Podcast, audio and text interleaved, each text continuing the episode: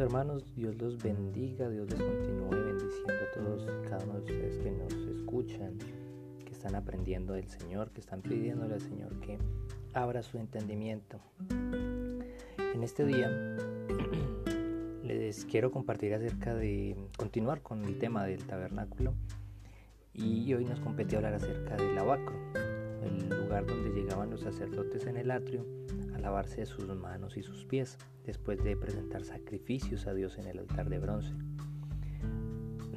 La palabra de Dios no especifica su forma como tal, no, da una, claridad de qué tamaño tenía, pero sí nos dice que se hacía con los espejos de las mujeres, las cuales, con los cuales salieron ellas de Egipto.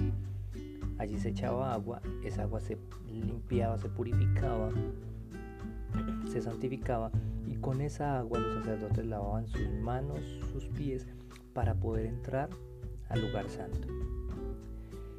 ¿Qué pasa con, con ello o con esto? Ya podemos ver que hay una experiencia en agua. Y eso lo vemos en nuestro tiempo. ¿Qué necesitamos nosotros?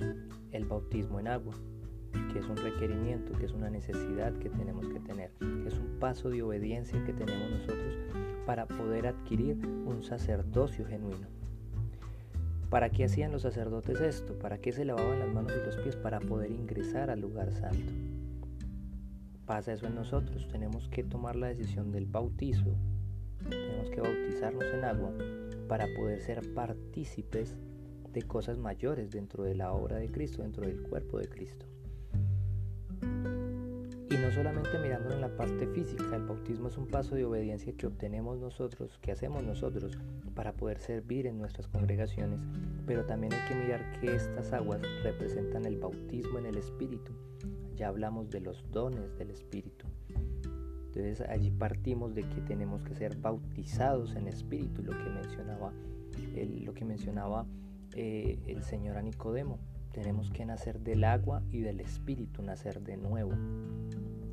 Entonces allí nos habla de una relación personal con el Espíritu Santo, una relación íntima donde todos los días lavamos nuestras ropas, lavamos nuestro cuerpo con las aguas del Espíritu, donde hay una relación personal con nuestro Señor, donde crecemos con Él, donde Él es el que nos limpia, nos purifica, nos restaura para el ministerio, para poder servir en su obra tenemos que tener no solo el bautismo en agua, sino el más importante de todos, que es el bautismo en espíritu.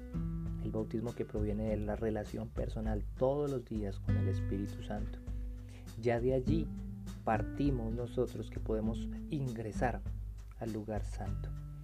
Entonces, amados hermanos, quiero llevarlos a eso, a que obedezcan la palabra, a que si no te has bautizado, no has descendido a las aguas, puedas hacerlo con libertad, puedas pedirle al Señor que te revele, que te muestre, que te enseñe cómo tiene que serse.